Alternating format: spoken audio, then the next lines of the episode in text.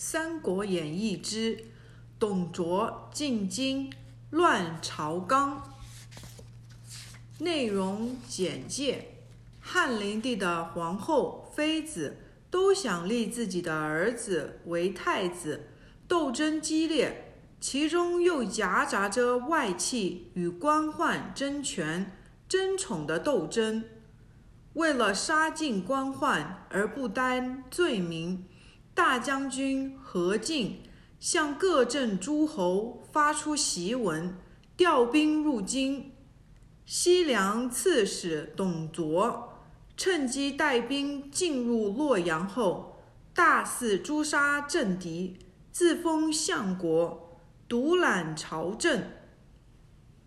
不久，董卓废少帝，立献帝，在洛阳城中为所欲为。且说汉灵帝有两个皇子，刘辩、刘协。刘辩是何皇后所生，刘协是王美人所生。相比之下，汉灵帝更喜欢刘协，何皇后心生妒忌，指使亲信找机会毒死了刘协的生母王美人。汉灵帝的生母董太后非常喜欢刘协，便经常劝汉灵帝立刘协为太子。灵帝早有此意，只是何皇后之兄大将军何进掌握军政大权，心中顾忌，迟迟不敢宣布。中平六年四月，汉灵帝病得卧床不起。又立太子之事焦急，又为立太子之事焦急，中常侍蹇硕趁机奉告陛下欲立协为太子，应先召何进进宫杀掉，方可免除后患。汉灵帝听了蹇硕的话。立刻派人来宣进，立刻派人来宣何进进宫。何进本是一个屠夫，因为妹妹入选进宫，生了皇子刘辩，做了皇后，仗着当皇后的妹妹，才成为掌握军权的大将军。何进匆匆入宫，在宫门口遇见司马潘颖。司马潘颖小声告诉何进说：“速回，宦官简硕正在安排武士，待你进宫后杀你。”何进大吃一惊。何进急忙转回家，召集各位大臣商议杀全部宦官。众大臣都惊呆了。忽听一人站起来说：“宦官之乱。”哪能将宦官全部杀掉？何况宦官党羽众多，谋士不机密，会有灭族大祸。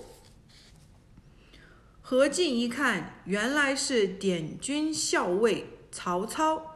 何进听他持反对意见，心中不悦，便大声呵斥：“你只是个小晚辈，哪懂得什么朝廷大事？还不赶快退下！”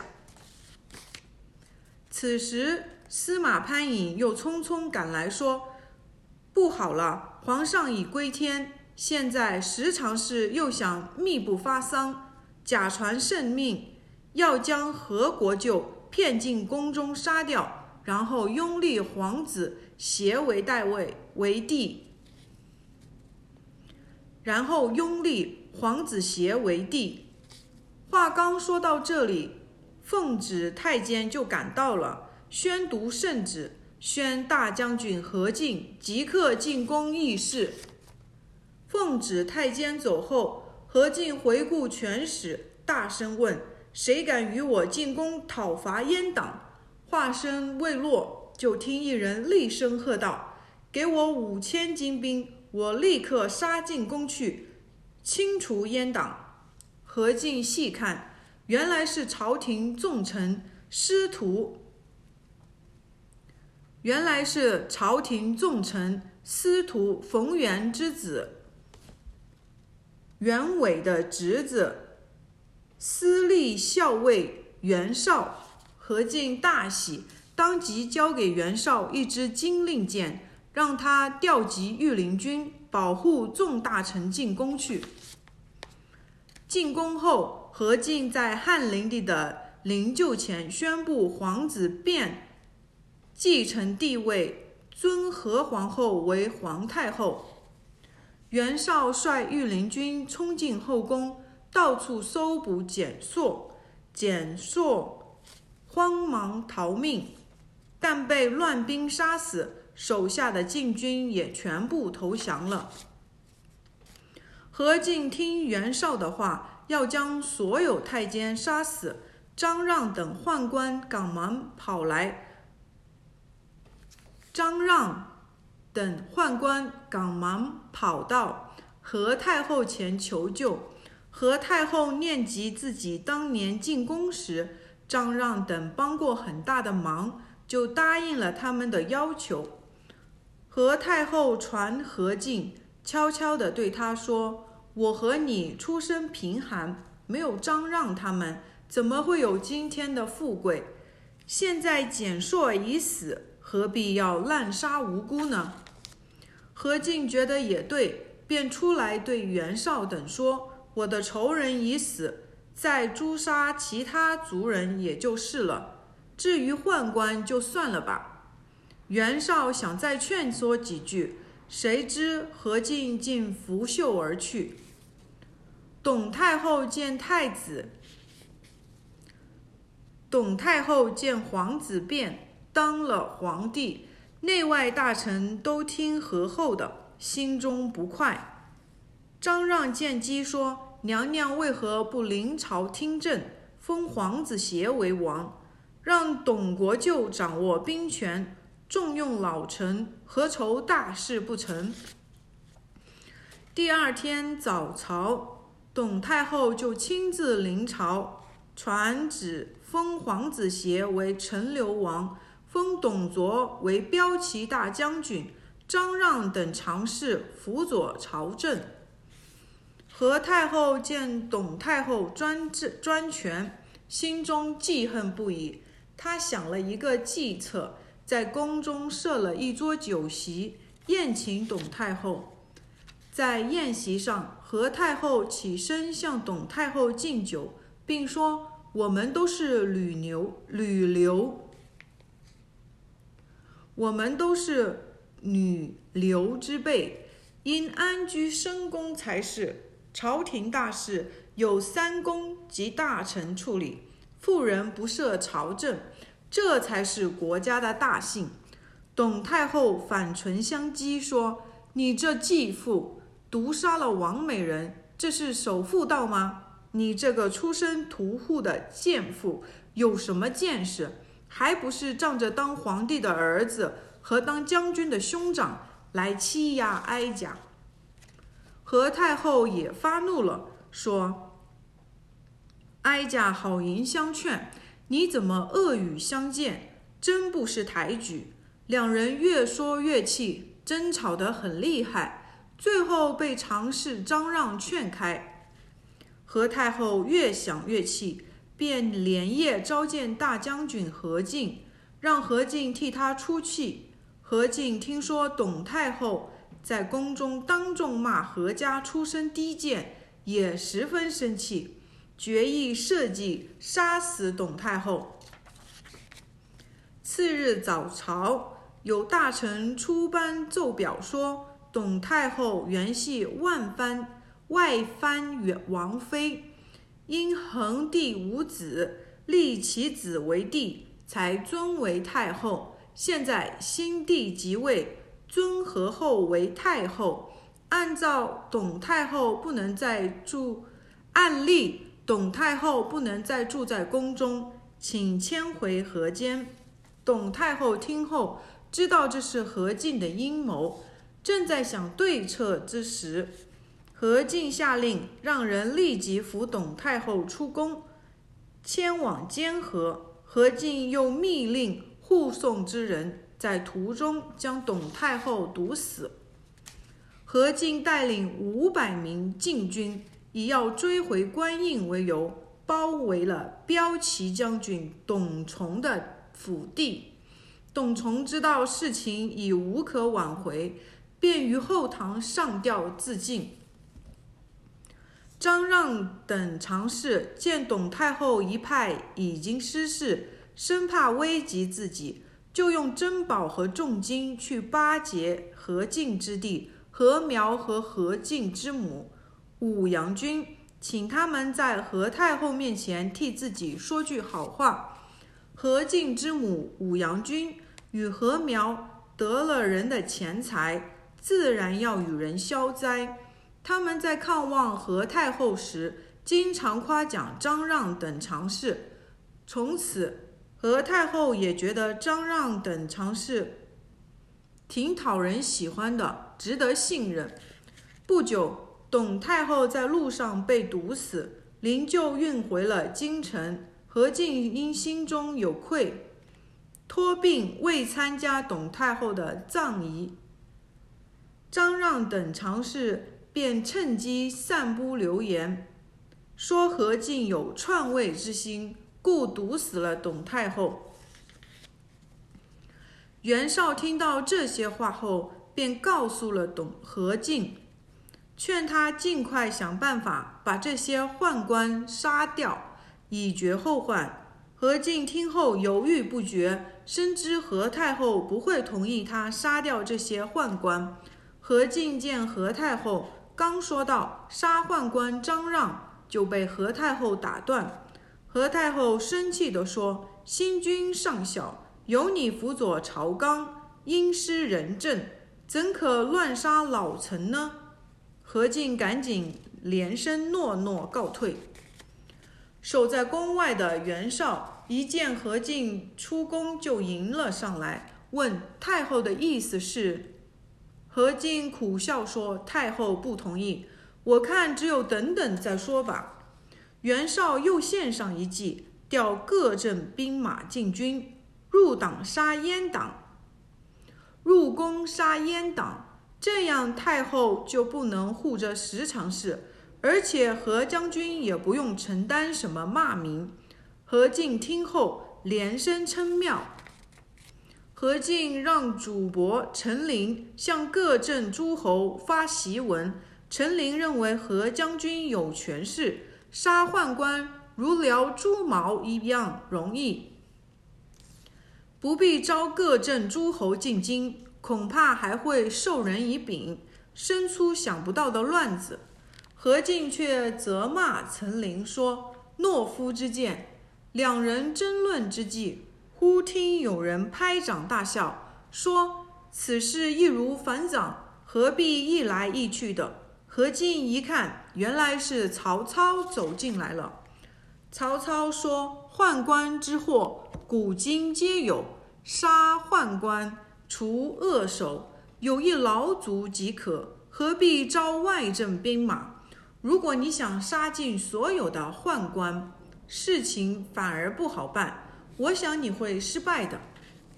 何进大怒，说：“把阉党杀尽有什么不好？”孟德，莫非你和阉党有私交？何进不听劝谏，派人将檄文发往各镇。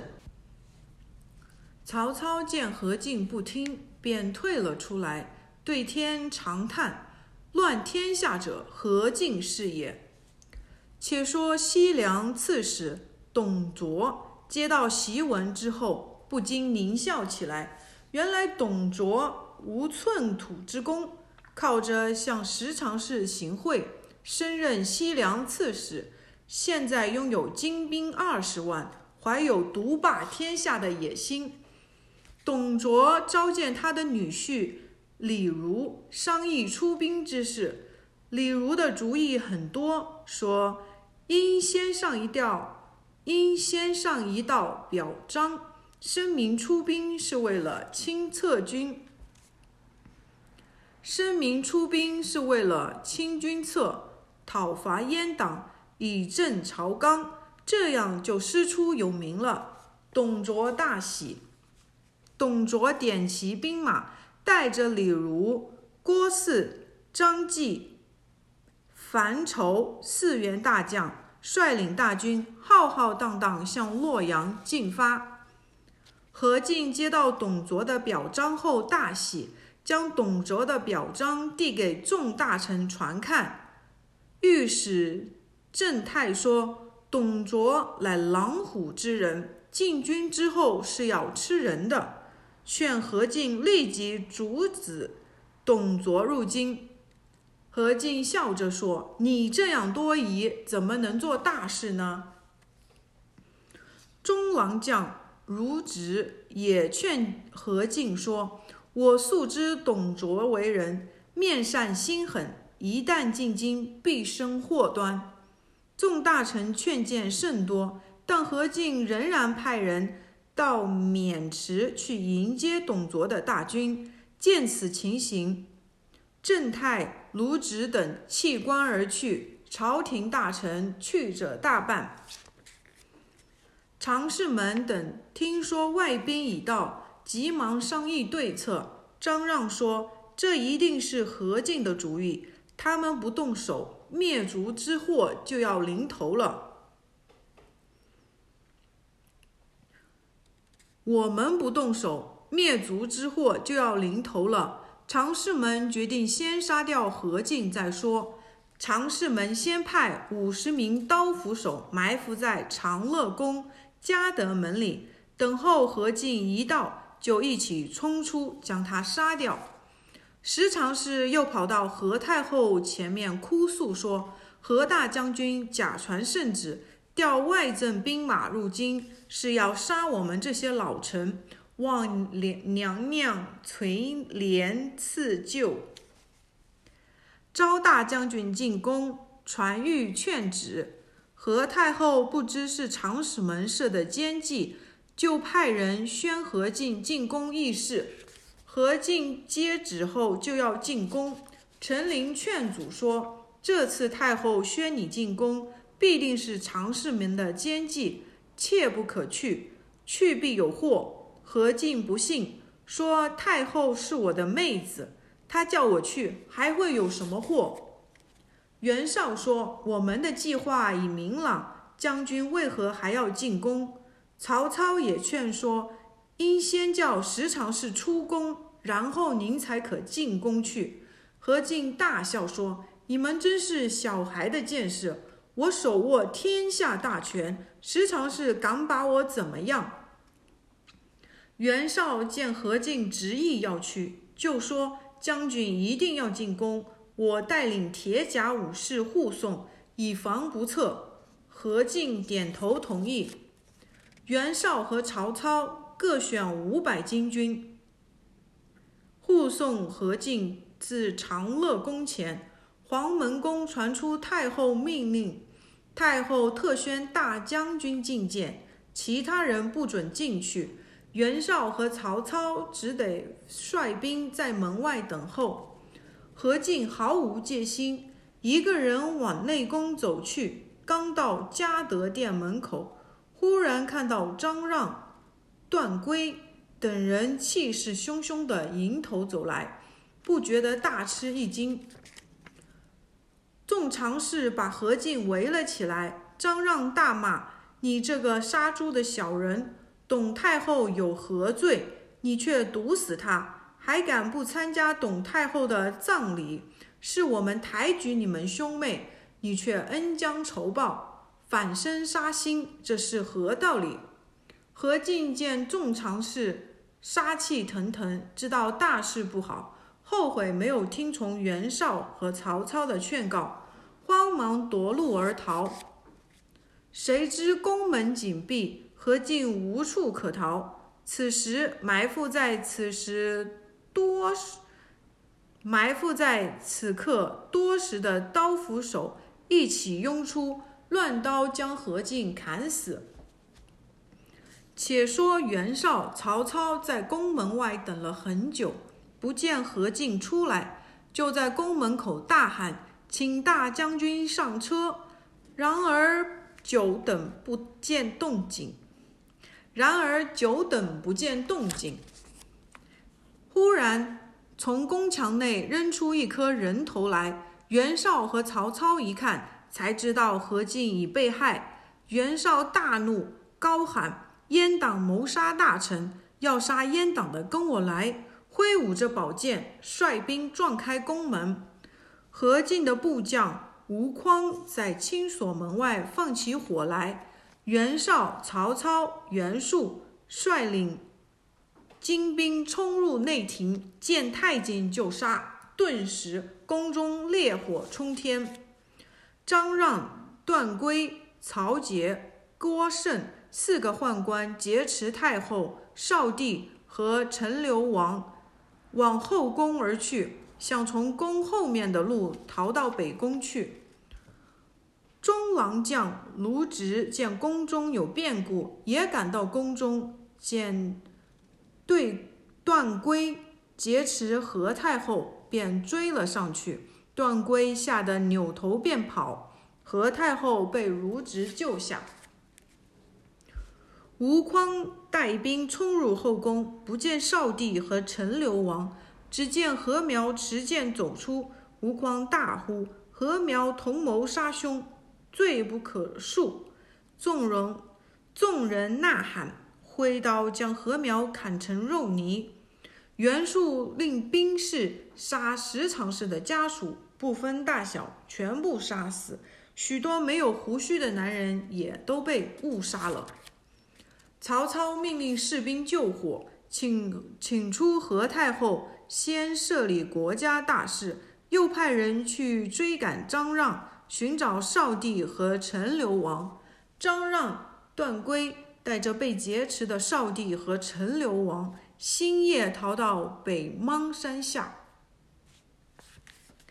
二更时分，杀声大作，原来是河南中部院使闵贡带领兵马前来救主。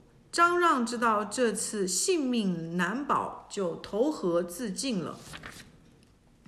少帝和陈留王不知道追兵的底细，也不敢声张，伏在河边的草丛中相对流泪。到了四更天，听见外面没有了动静，才慢慢的爬上了河岸。两人又饿又累，相互搀扶，在黑暗中行走。忽见有萤火虫千万成群，光芒照耀。陈留王说。此天助我兄弟也，追随萤火虫前行，逐渐找到了路。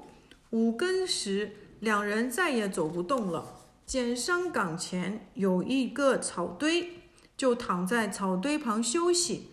草堆前面有一所庄园。庄主昨天夜里梦见两人红日深醉于庄后，梦醒后披衣出户。觉得庄后红光冲天，慌忙前往，看见两个小人在草堆上睡觉。庄主问：“是谁家之子？”陈留王说：“这位是当今的皇帝，遇难到此。我是皇帝陈留王。”庄主大惊。且说闵贡带兵追赶段珪，抓住段珪后问：“天子在哪里？”段珪说：“半路上走丢了。”真不知哪里去了。闵贡大怒，把段珪杀了，骑着一匹马沿路寻找。天亮时，闵贡找到崔毅的山庄，君臣相见，抱头痛哭。不久，司徒王允、太尉虎彪及众大臣请前来迎驾，几支人马合在一起。护送少帝和陈留王回京。刚走了几里路，忽见一支军队像潮水般涌过来，众大臣莫不敢胆战心惊。袁绍驱马出来问来者何人，只见从对方军众中飞出一骑，厉声问皇帝何在。少帝吓得不敢说话。陈留王勒马向前，问来者何人？来人回答：西次西凉刺史董卓。陈留王说：“你是来保驾还是来劫驾的？”董卓说：“是来保驾的。”陈留王大声喝道：“皇帝在此，为何还不下马？”董卓大惊，连忙下马参拜少帝。当天，少帝返回了京城，见了何太后，人人痛哭。后又把宫内物品检查一遍，发现丢了传国玉玺。董卓的军队虽扎驻在城外，但每天带着铁甲骑兵入城，横行街市，百姓惶惶不安。董卓横跨宝剑，出入宫廷，毫无忌惮。众大臣都看出了董卓有野心，但是朝廷刚刚安定，谁也不敢多事，只是静观其变。后军校。报信忍不下去了，便率领本部的兵马投泰山去了。一日，董卓对李儒说：“我想废少帝，立陈留王，如何？”李儒说：“目前时机正好，明日在温明园设宴，邀请百官参加，宣布废立之事，不从者杀掉。”董卓大喜。次日，董卓在温明园设宴，百官到齐以后，好久，董卓才佩戴着宝剑，神态骄横地来到。众大臣在乐舞中喝着酒，酒至三巡，董卓突然下令禁止音乐，停止喝酒，板起脸孔，站起来宣布一件事。众大臣侧耳细听，董卓说。皇帝懦弱无能，不如陈留王聪明好学。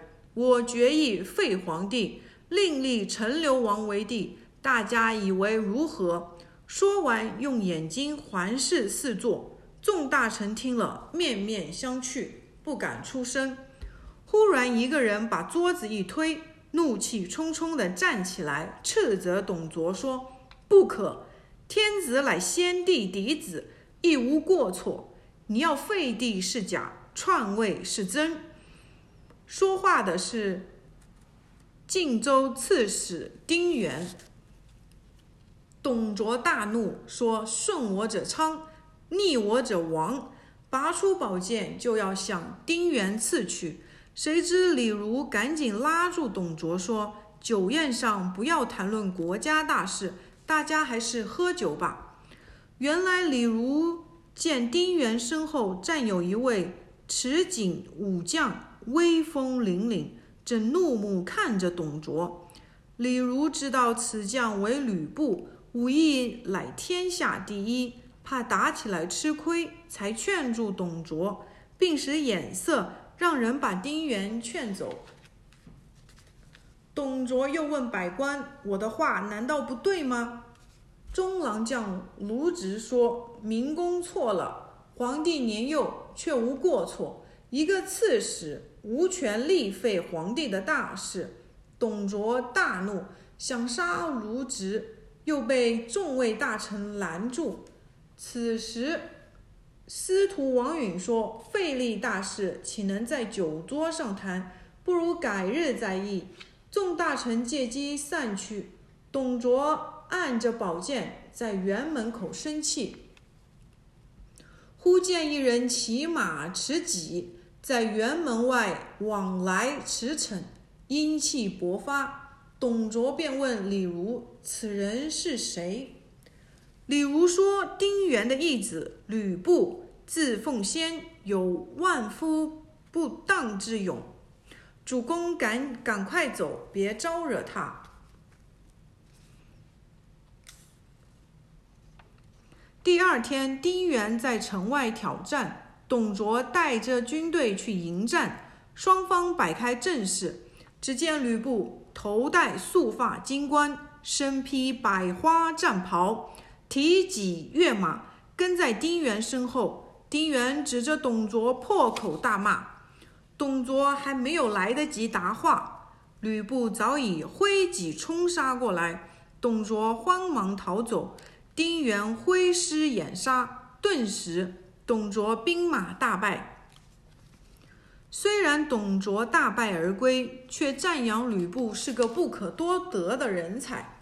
中郎将李肃说：“我与吕布是同乡，有妙计使吕布归顺。”董卓大喜，忙说：“妙计安在？”李肃说：“吕布有勇无谋，见利忘义。主公可将黄金千两以及赤兔马赠与他，吕布定会背叛丁原，归顺主公。”董卓却舍不得那匹日行千里的赤兔马，便问李儒：“此计万一不行，我的宝马不就白扔了吗？”李儒笑着说：“主公所要的是天下。”何必在乎一匹名马？不妨一试。董卓叫人牵来赤兔马，又取黄金千两、明珠十颗、玉带一条，一并交给李肃。李肃乔装之后，前往吕布的营寨。两人相见之后，李肃说：“听说贤弟匡扶社稷，不胜之喜，特来送好马一匹。”以壮虎威。吕布见到那匹马，毛色火红，没有一根杂毛，身长一丈，高八尺，嘶鸣咆哮，像是能腾空越海一样。果然是一匹罕见的名马。再三向李肃道谢。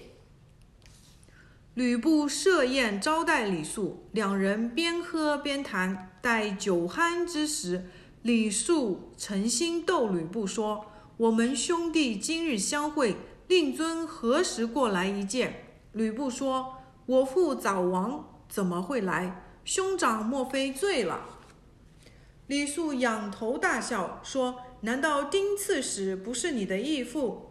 吕布不好意思地说：“我在丁原处也是迫不得已呀。”李肃说：“贤弟有擎天架海之才，四海之内谁不佩服？取功名富贵如探囊取物，怎能居人篱下？”吕布叹口气说：“可惜我一直没有遇到一个明主。”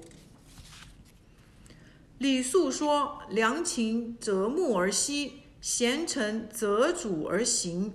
贤弟英雄盖世。”更要及早择明主才好。吕布说：“兄长在朝廷里，总该知道谁是大英雄吧？”李肃说：“我看满朝文武皆不如董卓。董卓尽贤礼事，赏罚分明，终成大业。”吕布说：“可惜没有人可替我引荐。”李肃哈哈大笑，取出黄金珠宝。玉带放在吕布身前，说：“董公久慕大名，特命兄长前来。这些黄金珠宝和宝马是董公送给你的见面礼物。”吕布大喜。吕肃说：“兄长不才，上任虎贲中郎将。兄长不才，上任虎贲中郎将。”贤弟若投靠董公，一生贵不可言。吕布说：“董公如此见爱，我用什么来报答他呢？”李肃说：“举手之劳，就看你肯不肯干。”吕布低头沉思后说：“我把丁原杀了，带着大军投靠董公，你看如何？”李肃高兴地说：“贤弟这样做，真是莫大的功劳。”又说。事不宜迟，胜在速决。当夜二更时分，吕布提着刀走进丁原帐中。丁原正在看书，见吕布进来，就问：“五儿有事吗？”吕布大声说：“我是堂堂的大丈夫，怎么能当你的儿子？”丁原没有想到吕布会变心，说：“凤仙，你怎么？”吕布不等他说完。抢上一步，一刀砍下丁原的脑袋。吕布提着丁原的首级，大喊：“丁原不仁，我已经将他杀了。愿跟我走的留下，不愿意的可以自己走了。”当时军营中的将士走了多一半。第二天，吕布提着丁原的首级，由李肃相陪去见董卓。董卓恭敬地向吕布下跪，说：“董卓今日得将军，正像久旱的禾木得到甘霖一样。”吕布忙扶起董卓坐下，说：“主公若不嫌弃，我情愿给你当儿子。”说罢，就跪在地下磕头。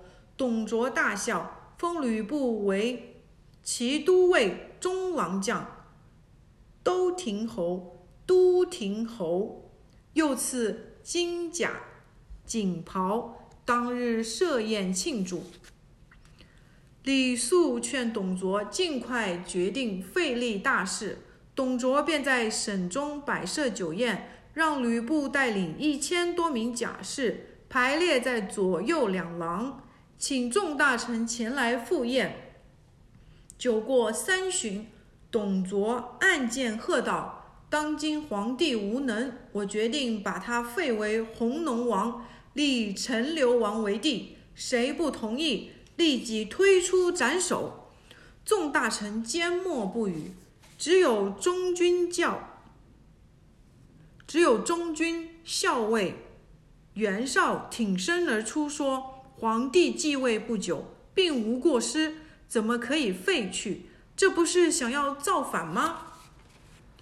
董卓拔出宝剑，狂叫：“天下的事我说了算，谁敢不服？我正想试试我的宝剑是否锋利。”袁绍也一面拔剑，一面说：“我的剑也不是不锋利。”吕布和贾氏也准备动手，众大臣失色，纷纷躲开。李儒忙上前附耳对董卓说：“袁氏四代三公，门生故吏遍天下，暂时放过他，以免误大事。”袁绍手提宝剑，含怒而出，到冀州去了。董卓又逼太傅袁魏。对废立之事表态，袁魏只好表示赞同。众大臣见太傅都答应了，也就附身附和，也就随声附和。废立的大事就这样决定了。九月初一，董卓召集满满朝文武大臣，宣读废立诏书诏书。董卓诏令满朝文武大臣宣读废立诏书后，命人将少帝何太后拉出，跪于地下。少帝何太后哭泣，众大臣都很伤心。尚书丁管实在忍不住了，大骂董卓，并用象牙户朝董卓扔去。董卓大怒，下令将丁管推出斩首。丁管丝毫不惧怕，至死骂声不绝。董卓请九岁的陈留王登上帝位，接受群臣朝拜，史称汉献帝。董卓封为相国，可以佩戴宝剑上殿，入朝不拜皇帝。李儒劝董卓重用名流，以此收买人心。董卓同意。李儒向董卓推荐蔡邕，董卓下令召见蔡邕，蔡邕不来。董卓又派人找蔡邕，说不进京供职就有灭族之罪。董蔡邕只好进京，但没有想到董卓是让他去编《后汉书》，很高兴。董卓也很欣赏蔡邕，一个月内升了三次官。且说何太后、弘农王、王妃唐氏被关进永安宫，董卓又传令紧锁宫门，禁止大臣进入，衣服饮食逐渐减少。少帝差不多每天都在流泪。一天，少帝见庭中飞来一对燕子，触景生情，吟诗一首：“嫩草绿绿凝烟。”袅袅双飞燕，落水一条青，陌上人称燕。远望碧云青，是吾旧宫殿。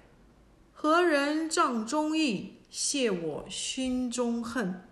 太监将诗抄录下来，呈报给董卓。董卓正想找借口杀死少帝，一见这首诗，不禁大喜，说：“韩愿写诗，杀他有罪名了。”让李儒带十名武士和毒酒去杀少帝。李儒来到永安宫，不等通报，就一直冲上楼去。少帝见李儒带武士闯了进来，心中惶惶不安。李儒对少帝说：“董相国说春光融融，让我特地送来寿酒。何太后说，既然是寿酒，你就先喝一杯吧。”李儒冷笑一声，喝令武士取出短刀一把，白绸带一条，丢在地上，说：“不喝寿酒，就从这两件东西中选一件吧。”少帝和太后抱头痛哭。唐妃上前苦苦哀求，愿替少帝而死。李儒把他一脚踢开，又逼何太后喝毒酒。何太后大骂：“你们助纣为虐，将来不得好死！”李儒大怒，把何太后推下楼去。何太后当即摔死。随后，李儒命武士勒死唐妃。又强行用药酒灌死少帝，从此董卓就住在宫中，奸淫宫女，夜宿龙床。欲知后事如何，请听下集。